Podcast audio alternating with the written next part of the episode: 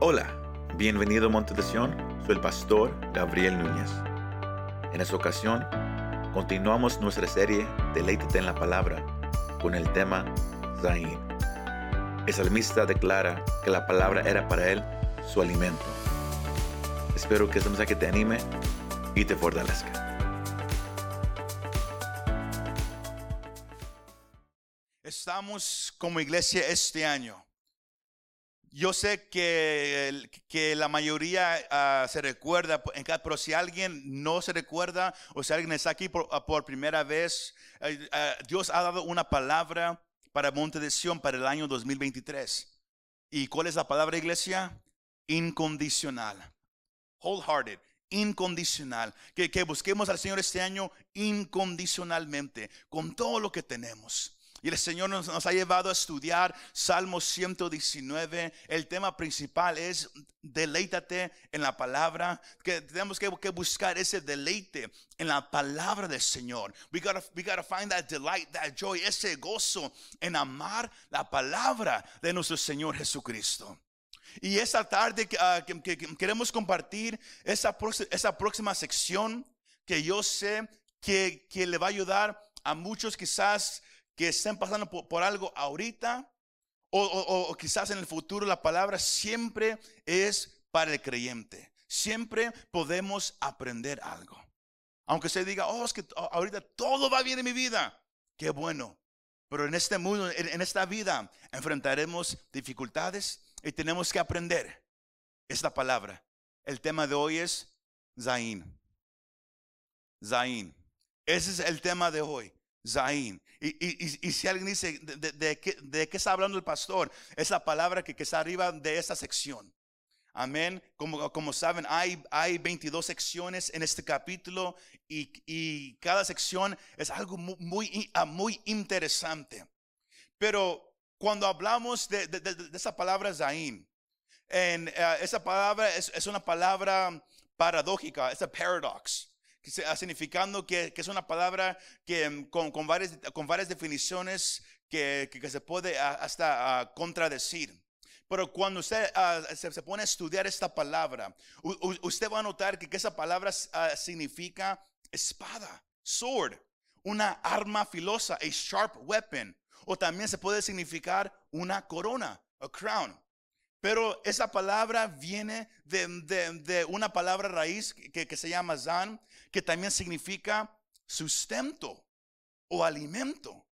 Sino al estudiar llegamos a, la definición que la palabra significa un arma, pero también significa alimento. Sino aquí vamos a mirar en esa sección que el salmista está ahorita en una condición difícil en su vida. Está enfrentando lo, que él llama una aflicción. un problema grande que, que, que, está en su mente por, por algo que, está pasando en lo exterior con gente. Él tuvo, él tuvo un problema con, gente burlándose de él, diciéndole por qué crees la, Biblia, por qué pones tanto enfoque en Dios, no deberías de, hacer eso y, y, lo atacaban diariamente. Pero fue tanto ese problema, esa aflicción, que el salmista no pudo dormir en la noche. Y aunque, aunque quizás usted no enfrente algo así, todos enfrentamos problemas, todos enfrentamos aflicciones, todos enfrentamos situaciones difíciles en la vida que a veces no nos dejan dormir, que a veces no nos dejan descansar, que no, que, no podemos estar tranquilo. Sino la, pregunta que, que un cristiano se debe de hacer es ¿qué hacemos cuando pasamos por una aflicción? ¿En dónde está nuestra esperanza? ¿En dónde está nuestra mirada cuando pasamos por algo difícil? El salmista, él da una respuesta. Amén. Antes de, seguir, es importante saber, iglesia, la mayoría, la, mayoría ya sabe, pero en caso si alguien no sabe, la, palabra de Dios, el libro que, que, usted trae aquí, cada, Cada vez que usted llega, o el libro que usted lee en su casa llamado la Biblia, la Santa Biblia, the Holy Book, el libro santo, como usted lo conozca. Esto es la palabra de un Dios vivo. Pero esta, esta palabra también es un arma filosa. ¿Cuántos se sabían esa parte? La, la Biblia se debe saber cómo usar. Porque no es que yo agarro el libro y nomás hablo cualquier cosa de la Biblia contra alguien. O nomás usándolo, no, no, no, nomás, no, nomás al, al, al decirlo, porque, porque yo, yo, me conozco algo de memoria y quiero sonar como, como que soy ah, santo o, o conozco mucho. La palabra de Dios se refiere a sí misma como una espada filosa. Es la única arma que el cristiano tiene en la guerra espiritual. Efesios el capítulo 6, el apóstol Pablo, cuando, él habla acerca de, de, la armadura que el cristiano tiene, usted, usted va a reconocer que todo lo que él nombra es para defenderse del ataque del enemigo. El único arma que el creyente tiene es la palabra de Dios. Hebreos 4:12 nos deja saber que, la palabra de Dios es como una espada de dos filos, que puede cortar lo, natural y lo sobrenatural. Va más profundo que cualquier cosa. Sino uno debe de, tener siempre cuidado como uno usa la palabra de Dios. Es, está conmigo esta noche. Sino la palabra de Dios es, es un arma poderosa, es un arma filosa. Pero también la palabra de Dios, iglesia, es también alimento para nosotros. Es alimento para todos nosotros. Es el alimento del alma. Jeremías capítulo 15, versículo 16 dice, cuando se presentaban tus palabras, yo las comía. Tus palabras eran para mí el gozo y la alegría de mi corazón porque se me llamaba por tu nombre, oh Señor, Dios de los ejércitos. El profeta nos deja saber que para él, no nomás el escuchar la palabra del Dios viviente, pero el leerlo era para él su alimento diario. Era para él lo, que él anhelaba todos los días más que comer la, la comida física. Era comer la palabra del Dios viviente eran para él el gozo y la alegría de su corazón. Sino el punto principal en, esta noche, iglesia, es que, es que reconozcamos que, que, usted y yo tenemos una palabra, un arma que es poderosa. Pero también esta misma arma que es poderosa es el alimento para nuestra alma en tiempos difíciles. Cuando te encuentres en algo difícil, cuando no sepas qué hacer, tienes que aprender a recurrir a lo que Dios ha dicho. Cuando no sepas cómo responder, cuando no sepas cuál decisión tomar, cuando, no sepas qué viene por delante, el salmista nos da una respuesta. Corre a la palabra del Dios viviente, porque es alimento para tu alma es consolación para esas, esas aguas turbulentas que hay dentro de ti. Es la paz que el Señor le da al creyente. La palabra de Dios. Dios quiere que su pueblo se enamore de su palabra. ¿Cuántos están enamorados de la palabra del Señor? Muy poquitos. Pero esperemos que, que, lo más que usted aprenda, que lo más que usted se enamore. Porque no hay nada más mejor que enamorarnos de la palabra del Señor. Mire conmigo el versículo 49. Sígame en su Biblia. El salmista comienza diciendo, acuérdate de la palabra dada a quien, a tu siervo, en la cual me has hecho esperar. Sino el salmista comienza esta sección recordándole a Dios la palabra que Dios le dio al salmista. La palabra que Dios le habló a él. Él comienza. Y, la parte aquí importante, iglesia, es que él recuerda a Dios lo que Dios le había prometido. Porque Dios, él, él, él le habla a su pueblo, sea a un, a un grupo como nosotros o sea a individuales. Él siempre te va a hablar a través de su palabra o quizás a, través de, de- de- de- un hombre o una, mujer que ha estado en su presencia. Pero muchas veces como cristianos escuchamos, pero no lo creemos. Porque para nosotros lo vamos a creer solamente cuando suceda. Cuando Dios anhela que, que cuando Él habla, usted y yo lo creamos pa- para, para, para que lo podamos mirar. Porque cuando Dios da una promesa, ten por ciento que Él lo, la va a cumplir. 100 por ciento, 10 de cada 10 veces, el- el Dios va a cumplir la promesa que Él da. Muy poquitos creen esa parte. Muy interesante. Very interesting. Pero el salmista le recuerda a Dios la palabra que él había prometido.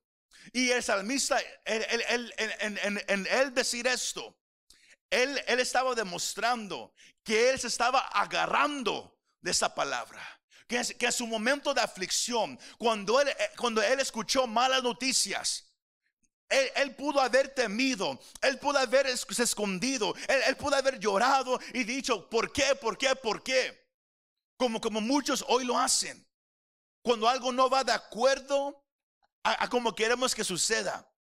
Pero el salmista dijo, con todo lo que yo acabo de escuchar, con todo lo que está pasando ahorita en mi vida, yo escojo agarrarme de lo que tú me has prometido.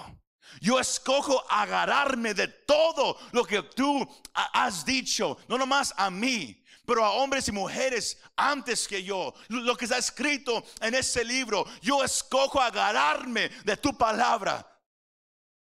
En tiempos difíciles, iglesia, tenemos que aprender a agarrarnos, a aferrarnos de la palabra que Dios nos ha dado. Entonces, ¿están conmigo? Sino, iglesia, toma la promesa que Dios te ha dado y hazla tu oración. Make it your prayer. Eso es lo, lo- lo- lo- que Él está haciendo ahorita en esta sección. Él está pasando por algo difícil. Pero Él toma lo que el Señor Él le ha prometido.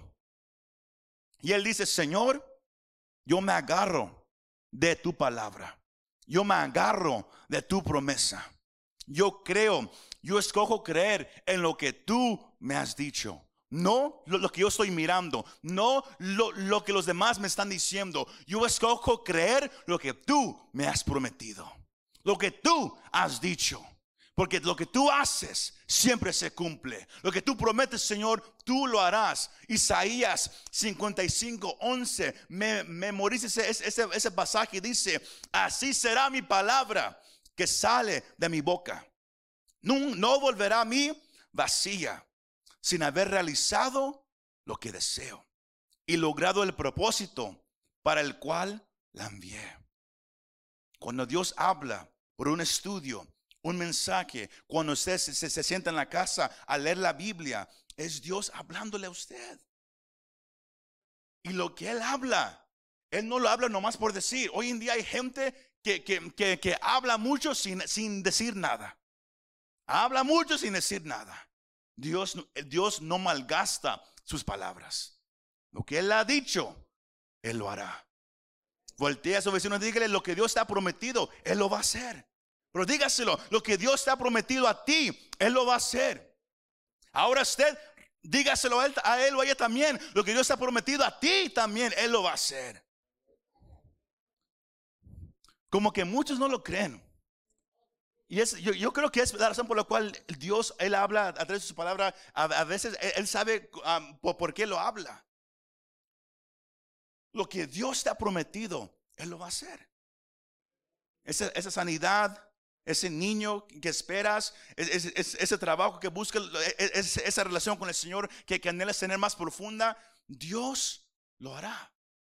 Pero Él busca que alguien se agarre de su palabra. La esperanza del salmista estaba en la palabra que Dios había dado.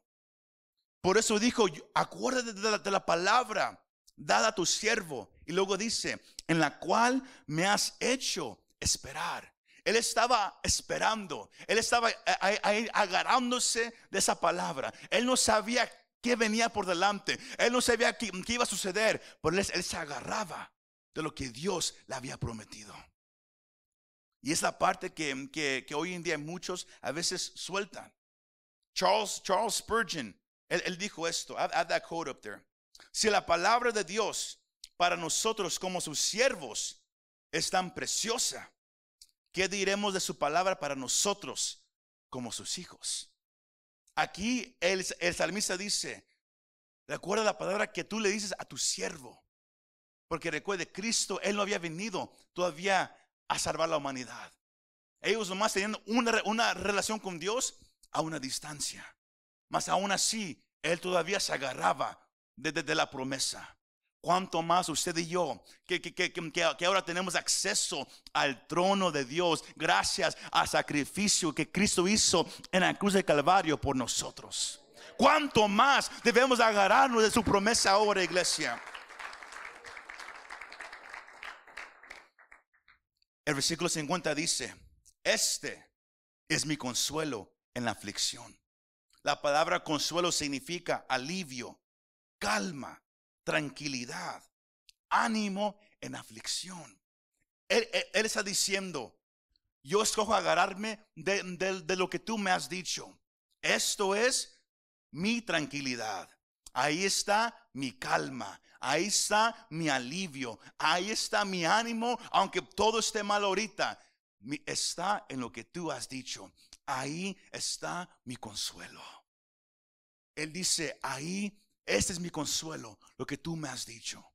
No voy a esperar hasta, que el problema se vaya. No esperaré hasta que el, el, doctor me diga, tú eres sano o tú eres sana. No esperaré hasta mirar el milagro. Mi consuelo, mi tranquilidad está en la palabra que Él ya me ha dicho.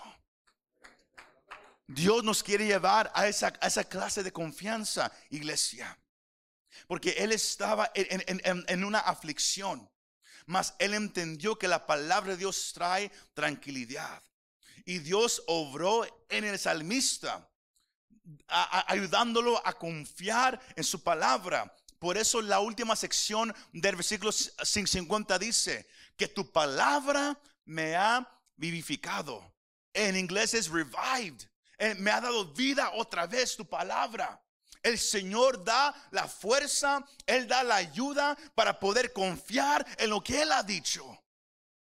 Un ejemplo, los que han, han estado aquí, el mes de marzo, estábamos los domingos aprendiendo acerca del deseo eterno. Miramos las vidas de Enoch, de Noé, de Abraham, de Isaac, de Jacob, de José. Y en todo eso, cuando ellos empezaron a dudar, a temer, a preguntar, Dios, ¿en dónde está la promesa? Señor, ¿cuándo lo vas a hacer? Señor, se, se mira como, como, que, como que no estás conmigo. Señor, tengo miedo. Señor, mira los enemigos alrededor de mí. Señor, mira lo, que está pasando en mi vida. Si, si usted regresa a estudiar cada vida de esos hombres, usted va a notar que cada vez el Señor regresaba recordándoles lo que Él les había prometido. ¿Para qué? Para que ellos tuvieran la fuerza para seguir, el ánimo para seguir. Dios da la vida. Por eso muchas veces Dios viene y te repite la misma palabra como seis o siete veces. Y usted dice, pero ok, God, ya lo escuché, I heard it. Dios dice, lo escuchaste, pero no, no lo has agarrado. You heard it, but, but you haven't held on to it. ¿Habrá un testigo aquí o nomás soy yo? A veces que Dios a mí me habla lo mismo. Sea por esa persona, sea por aquella persona, sea, por un mensaje. Dios habla lo mismo. ¿Por qué? Porque Él quiere recordarnos lo, que Él nos ha prometido. Él quiere recordarnos lo que Él quiere hacer. El problema que, tenemos como humanos es que encontramos difícil creerle a Dios. ¿Por qué? Porque físicamente no lo podemos mirar. Es más fácil creerle a alguien que miramos físicamente. Es más fácil creerle a un hombre o una mujer que, que, estudió en la, en la, medicina, en la escuela, eh, en cualquier cosa. ¿Por qué? Porque lo podemos mirar. Para un Dios que físicamente no lo podemos mirar, encontramos que es más difícil creer en su palabra. Cuando los hombres fallan, los hombres se equivocan, la medicina a veces no sirve, más lo que Dios habla, lo que Él hace, lo hace perfecto, lo hace hermoso. Él sana todavía. Y cuando Él sana, Él sana completamente. La cosa es si tú escoges agarrarte de lo que Él, Él te está diciendo. El salmista dijo, Señor, tu palabra es mi consuelo. Aunque no lo miro ahorita, aunque nada ha cambiado ahorita, tu palabra es lo que me da tranquilidad en medio de la tormenta. Es tu palabra. It's your word, God. No es la palabra de nadie más. Es tu palabra lo que me da esa tranquilidad. Y por eso me siento alegre, aunque todo esté mal.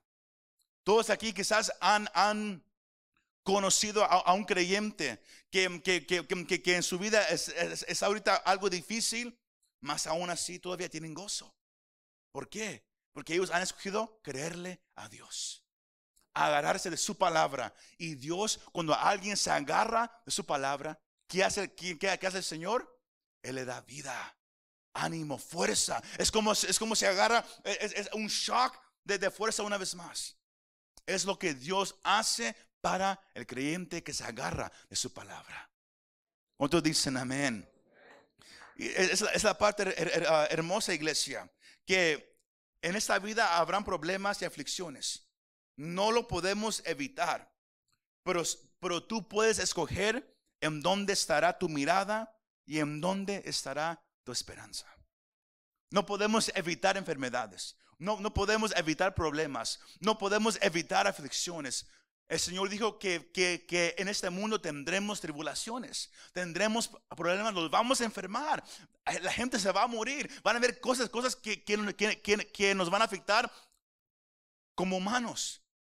Pero nosotros podemos escoger en dónde está la mirada y en dónde pondremos nuestra esperanza. Dios nunca olvida su palabra.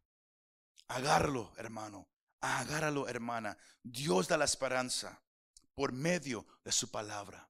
Romanos 15, 4 dice, porque todo lo que fue escrito en tiempos pasados para nuestra enseñanza se escribió, a fin de que por medio de la paciencia y del consuelo de las escrituras tengamos esperanza.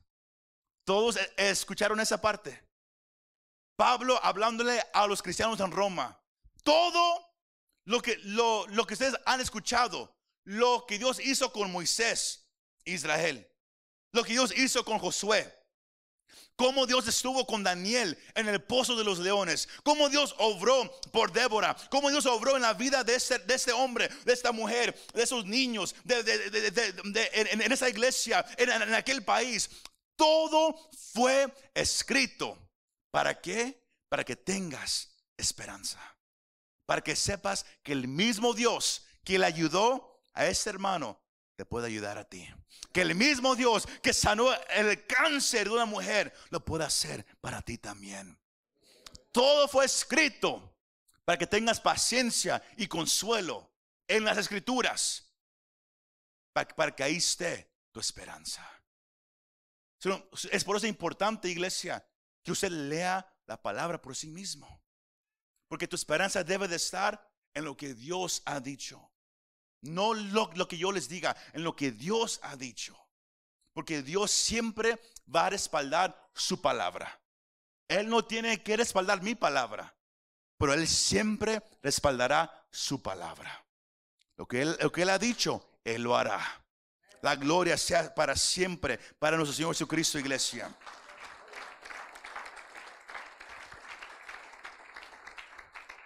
Cuando uno recuerda cómo Dios ha sido fiel en su palabra, eso da consuelo para la aflicción que estamos enfrentando ahorita. Da consuelo. La palabra, iglesia, es tu aliento. El que no come, se pone débil. ¿Cuántos sabían eso? No coma por un día y, dígame cuánta fuerza tiene. El que no come se pone débil. Lo hemos dicho aquí varias veces eh, a través de, los últimos dos años. El, que, no lee la Biblia todos los días se va, se va a poner débil espiritualmente. No es un secreto, no es magia, no es verdad. El que no come se pone débil. ¿Cuántos aquí comen la palabra todos los días? Levanten la mano.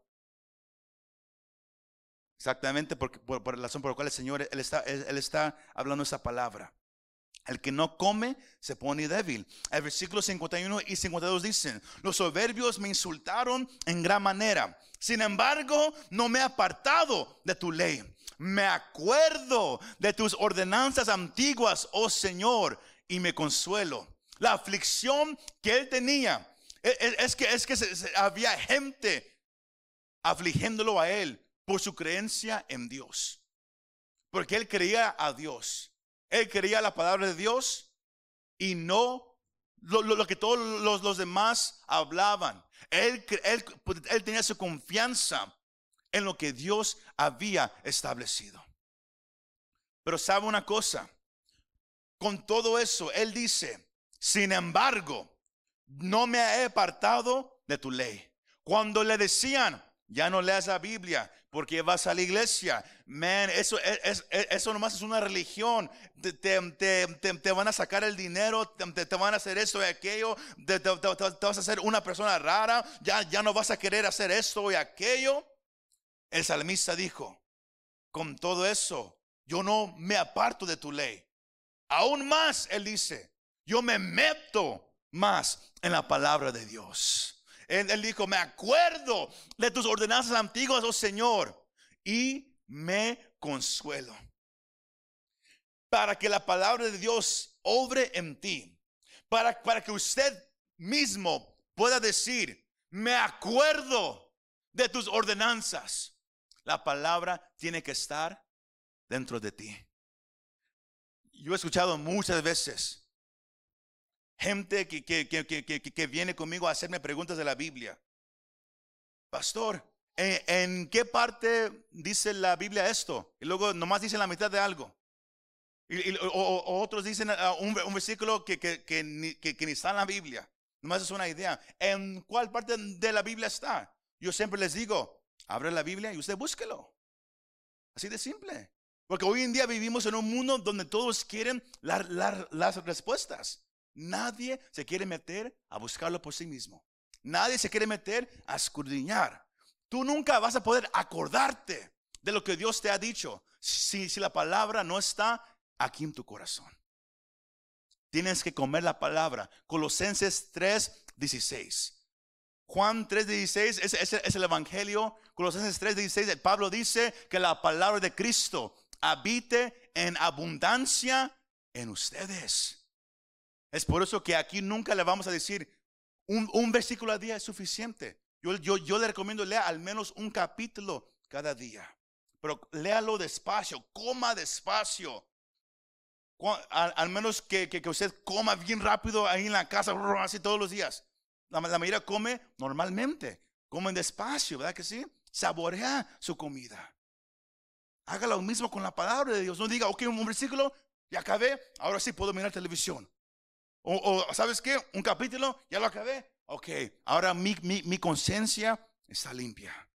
No, lee la palabra, saborearla. Deja que Dios te hable. Let God speak to you. Solamente así podrá la palabra habitar abundantemente en tu corazón. Si yo Em, em, eh, si yo em, ah, empiezo a hacer lo que, lo que mi papá hacía años atrás, él, se paraba a veces los martes y él empezaba a preguntar, dígame una promesa. Ah, y yo, yo, yo, era, yo era un niño en, ah, esos tiempos.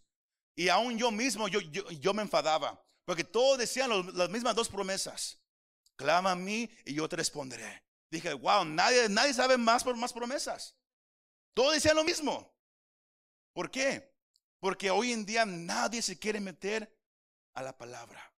Pero usted va a notar que, cuando usted se mete a la palabra y usted empieza a leerla, y usted pide, Espíritu Santo, ayúdame a entender tu palabra, háblame. Usted va a notar que, la palabra de repente se, se va a empezar, se va- se va a empezar a quedar en su corazón y en su mente. Usted se va a despertar y van a ver versículos en su mente. En el día habrá versículos en su mente. Esto no pasa no, no, no, no, no, no, más de repente. Eso, es- eso es el resultado de alguien que se mete en la palabra y viene el, el Espíritu Santo y como el Señor Jesús dijo en Juan el capítulo 16, Él te recordará de todo lo que yo he dicho. Así obra el Espíritu Santo. Pero ¿cómo te puede recordar de algo que tú no has leído? Entonces agarramos esa parte. Que la palabra de Cristo habite en abundancia en ustedes. Un ejercicio en la casa. Si usted no lee la Biblia ese día, no coma ese día. Y de repente todos van a comer todos los días. Que, que, el, que estar en la palabra sea un deleite para ti. Pero como aprendimos hace dos semanas atrás, para que sea un deleite, primero tiene que haber disciplina. Usted mismo tiene que hasta a veces forzarse a abrir el libro todos los días. Pero usted va a notar que lo más que usted lo haga, lo más que, usted se va a empezar a enamorar de estar en la palabra. Porque la palabra es aburrida para aquellos que no tienen ningún in- interés. Pero aquellos que reconocen esas, esas letras son, son palabras que un Dios vivo habló. ¿Cómo no meterme a estudiarlo? ¿Cómo no meterme a agarrarlo? ¿Cómo no meterme para que habite su palabra en mi corazón? Porque todos siempre dicen, Señor, háblame. God, speak to me. Dios habla cuando el libro está abierto. When the book is open. Abre el libro, open the book. Y así habitará la palabra de Dios ricamente dentro de ti. Pero tiene que ser una determinación. Usted se, tiene que afirmar, yo me voy a meter en la palabra todos los días. No comeré sin, que, yo coma primero la palabra de Dios. Y si miramos un- una iglesia bien flaca, sabemos lo que está pasando. Pero si miramos un- un- una iglesia sa- saludable y fuerte, es porque todos están comiendo. Amén. Voltea a su oficina y dígale, tenemos que leer la palabra. We gotta read the word. Pero diga eso, tenemos que leer la palabra. We gotta read the word. Él no se avergonzó. Él dijo, yo me acuerdo de tus ordenanzas antiguas, oh Señor, y es mi consuelo. Sino una clave aquí antes de, de cerrar. Es iglesia. Nunca te disculpes por amar a Jesús. Never apologize for it. Nunca te disculpes amar a Jesús. Never apologize for loving Jesus. Entonces, es, es- escucharon eso. Es mejor tener el aprobo de Dios que del hombre. Porque al salmista lo estaban atacando, burlándose de él por su fe en Cristo. Muchos al, al es- escuchar eso dejan la fe en Dios. Dejan lo que ellos antes tenían. Pero él dijo, yo no. Se burlan de mí, ¿sabes qué? Dios, Él ha hecho maravillas en mi vida. Como yo no lo voy a amar, ¿sabes qué? Te, burlas de mí, yo me meto aún más en su presencia. No dejaré que nada me robe la palabra que Dios me ha dado. No dejaré que nada venga y tome lugar del amor que yo tengo para, para mi Dios. Aquí vamos a cerrar es- esta noche. Él estaba enfrentando una aflicción. Él se estaba agarrando de la palabra que Dios le había dado. Sino cuál es el secreto, iglesia, en esta noche. What is the secret? ¿Cuál es el secreto para, para poder agarrarnos de la palabra de Dios? Bien, bien simple. Recordar. Remember, I have that slide up there. El secreto es recordar. The secret, remember. Recuerda, remember. En todo el Antiguo Testamento, aún en el Nuevo Testamento, usted va a notar una cosa, como el pueblo de Israel, como los grandes hombres de fe, todos siempre recordaban. Recordaban lo que Dios les había hablado. Recordaban lo que Dios había hecho. Josué fue conocido como un hombre que siempre levantaba altar para Dios. Cuando Dios ayudó a Josué y al pueblo a cruzar el Jordán, él agarró hombres, agarraron piedras grandes, hicieron un altar. ¿Para qué? Para memoria. Para que todos sepan lo que Dios hizo aquí. Para que cuando alguien tenga duda de que Dios se mueve, miren el altar y recuerden que tan fuerte es nuestro Dios. Moisés hizo lo mismo, Josías hizo lo mismo. Y, y, podemos empezar a nombrar y nombrar y nombrar. Dios quiere que la palabra habite dentro de ti para que tú puedas recordar. Cuando te sientas solo, cuando crees que Dios no está a tu lado, tú puedas recordar lo que la palabra dice. Salmos 42, 11, el salmista dice, ¿por qué te desesperas, alma mía? ¿Y por qué te turbas dentro de mí? Espera en Dios, pues lo he de alabar otra vez. Él es la salvación de mi ser y mi Dios. Él mismo se estaba hablando a sí mismo. ¿Por qué te desesperas, alma mía? Why are you scared? ¿Por qué estás desesperado, alma mía? ¿Por qué te turbas? Espera en Dios. Recuerda todo lo, lo que Él ha hecho para ti. Recuerda todo lo, como Él ha obrado en tu vida. La esperanza que, que Él recibió de Dios lo motivó a obedecer más a Dios. Cuando uno tiene la palabra en su corazón, eso lo motiva a obedecer a Dios más. Cuando uno recuerda qué tan bueno Dios ha sido, eso no, nos lleva a, que, a, qué? a querer obedecer a Dios más. Y es lo, lo, lo, lo que Salmista, él hizo. Aunque él, eh, aunque él tenía indignación horror él dijo, el versículo 53, profunda indignación se ha apoderado de mí por causa de los impíos que abandonan tu ley. Mas cánticos para mí son tus estatutos en la casa de mi peregrinación. Aunque todo anda mal aquí en, este mundo, Señor, tu palabra ahora es mi canto. Yo ahora te canto porque yo sé que, que yo soy un peregrino que nomás va pasando por este mundo. Aquí tendremos aflicciones, aquí tendremos tribulaciones, pero yo recuerdo tu palabra que tú has vencido al mundo y que en ti yo puedo tener esperanza y paz en mi corazón porque yo sé que este no es mi hogar, que algo grande me espera allá en la presencia del Señor. Uno se tiene que recordar, iglesia. Asaf, un, un, salmista que, que, los salmos que él, que él escribe me, gustan mucho porque son honestos, they're raw, son reales, they're real. Asaf, él pasó por algo similar. Salmo 73, el versículo 3, él deja saber que, él tuvo envidia de los arrogantes al ver la prosperidad de los impíos. Él, él, decía, ¿cómo es que yo sirvo al Señor y todo como, como, como que, me, me va mal? Pero hay gente que no teme a Dios, que vive como, como, quiere vivir y, se mira como, como que están prosperando más que yo. Pero algo pasa. Y es lo mismo que el, salmista aquí dice.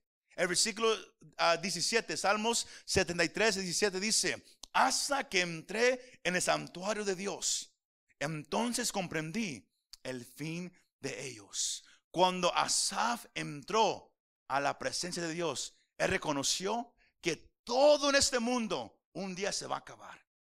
Y no vale la pena perseguirlo, no vale la pena enojarse por, por, lo, lo, que algunos tengan. La mirada tiene que estar solamente en nuestro Dios. Y por eso Él corrió a la palabra y la palabra fue su cántico. Aún en medio de la oscuridad, él cantó. Asaf cantó, el salmista aquí cantó, Pablo y Silas cantaron en la cárcel, aunque estaban encadenados, aunque era, aunque era la medianoche, aún así ellos todavía tenían un canto. Cuando la palabra está en tu corazón, no importa lo que estás, lo que estás pasando, su palabra siempre será un canto para ti. Tú vas a poder alabar a Dios aunque todo vaya mal. Y, ah, por eso él dice en, los últimos ah, dos versículos, por la noche me acuerdo de tu nombre, oh Señor, y guardo tu ley. Esto se ha hecho parte de mí, guardar tus preceptos.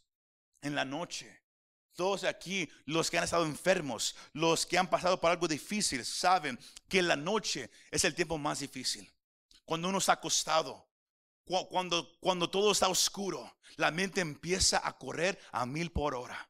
Ahí, ahí, viene la ansiedad, ahí viene la preocupación. Uno no puede dormir, uno no sabe qué hacer y uno nomás está acostado ahí pensando qué va a pasar. Asaf pasó por algo similar. En su casa lea Salmos el capítulo 77. Asaf, él enfrentó ansiedad, él enfrentó miedo, él, estaba asustado por todo lo, que estaba pasando. Hasta él mismo dijo, Señor, en la noche mis ojos no pueden cerrar. Yo, yo mi mano hacia ti porque yo ya no sé qué hacer. Hay lágrimas en mis ojos, Señor, por todo lo que, lo que está pasando en mi vida. Más con todo eso, Asaf, él, él, hizo algo. Versículos 11 y 12 en Salmos 77. Él dijo, me acordaré de las obras del Señor.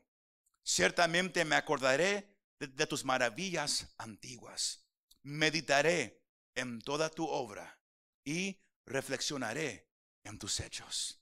Cuando él estaba angustiado, asustado, temeroso, él dijo, con todo esto yo voy a escoger acordarme de cómo tú ayudaste a tu pueblo años atrás. De, yo, voy a, yo voy a recordar cómo tú ayudaste a, ese hermano que, que, estaba en problemas o aquella hermana que pasó por esto. Yo me acordaré de todo lo que tú has hecho. Porque yo sé que si lo hiciste una vez, lo puedes hacer otra vez. Y yo confiaré en tu palabra. ¿Cuántos dicen amén? Pongamos de pie e, e, esa hermosa noche, iglesia. El Señor está llamando a la iglesia. El salmista dijo, aún en mi aflicción, en mi problema, tu palabra, Señor, será mi consuelo. Señor, ayúdanos a que tu palabra sea nuestra paz, que sea nuestro consuelo, aun cuando no entendamos lo que estamos pasando aun cuando no sepamos qué hacer, ayúdame Señor a recordar todo lo que tú has hecho. Padre, aquí venimos en el nombre de Jesús de Nazaret. Y pido, Señor, en tu poderoso nombre, que ayudes a esta iglesia Monte de Sión, aquellos en casa, todos, Señor, los, que han escuchado, Padre, es, este mensaje, a recordar que tan grande tú eres a recordar cómo tú nunca fallas. A recordar que tú nunca dejas a tus hijos y a tus hijas. Y si tú nunca lo has hecho, yo sé que tú no me soltarás. Sino, Señor, ayúdame a cuando yo tenga miedo, cuando esté en problemas, cuando no sepa qué hacer. Ayúdame, Señor, a recordar lo que tú has hecho a mantener mi mirada en ti. De que tú sigues siendo grande. Cuando mi alma quiera temer, que yo pueda decir, como dijo el salmista, ¿por qué temes, alma mía? ¿Por qué estás desesperado? Confía en el Señor. Confía en el Señor. David dijo en Salmo 56, 3, cuando yo tema, en ti, Señor, confiaré. When I am afraid, I will trust in you. Cuando yo tema en ti, Señor, yo confiaré. Cuando yo esté desanimado, cuando no sepa qué hacer o a dónde ir, yo confiaré en ti, Señor. Sino, Señor, ayuda a Monte de Sión a ser una iglesia que coma la palabra, que la palabra habite en nosotros, Dios, abundantemente, ricamente, para poder recordar lo bueno que tú has sido, Señor, y lo bueno que tú seguirás siendo. Gracias por hablar, por hablarnos, Señor, esta noche. Gracias por esta iglesia. Gracias, Señor, por estar con nosotros. Amén y amén. La palabra hermosa iglesia es que el salmista tenía la ley. Usted y yo tenemos la palabra viva. ¿Quién es? Jesucristo de Nazaret. El verbo. Él es el verbo. La palabra. He is the word. Él es, él es la palabra hecho carne. Nuestra confianza no está en un Dios invincible. Está en un Dios real. Que vino, tomó la forma humana como nosotros. Murió en la cruz por nosotros. En Él está nuestra confianza. Y si hubiera alguien aquí presente o allá en casa que todavía no conoce esa esperanza llamado Jesús, yo te dejo saber, sin Cristo tu vida nunca tendrá paz. Sin Cristo buscarás en el mundo por paz, por tranquilidad, por respuestas. Cuando lo que, lo que tu alma está buscando es a Cristo. Cristo es el camino, Él es la verdad y Él es la vida. Es la única manera para poder tener una relación con, con Dios el Padre. Solamente por medio de su Hijo Jesús. Y si hubiera alguien aquí presente o en casa que dice, yo quiero que I want Jesus. Pablo dice que si confiesas con tu boca que Jesús es el Señor y crees en tu corazón que Dios lo levantó de los muertos, tú serás salvo. Con la boca se confiesa, mas con el corazón se cree para salvación. Si estás dispuesto, haz esta confesión de fe conmigo. Señor Jesús, yo creo que tú eres real. I believe you're real. Y en esa noche, and tonight, reconozco que te necesito. I know I need you. Perdona mis pecados. Sé que he sido pecador y que necesito tu perdón. Hoy rindo mi vida, mi voluntad, mi ser, mis temores, mi ansiedad, todo lo que estoy cargando, lo rindo a ti. Porque he escuchado que tú eres el poderoso, el que todo lo puede tomar. Y lo dejo todo, me arrepiento de mis pecados y pongo mi fe en ti. Yo creo que eres real, que eres el Hijo de Dios, que moriste en la cruz y también resucitaste al tercer día. Gracias por perdonar mis pecados. Gracias por amarme. Gracias, Señor Jesucristo. Amén y amén. Aleluya. Si has hecho esa oración aquí presente en casa, déjanos saber. Queremos trabajar contigo para poder ayudarte en ese nuevo caminar con el Señor. Muchas gracias por escuchar este mensaje. Si te gustó este mensaje, compártelo con tus amigos y familiares. Para saber más de nuestro ministerio, visítanos montedesion.com o también puedes bajar nuestra app para el teléfono. Que Dios te bendiga y nos vemos la próxima vez.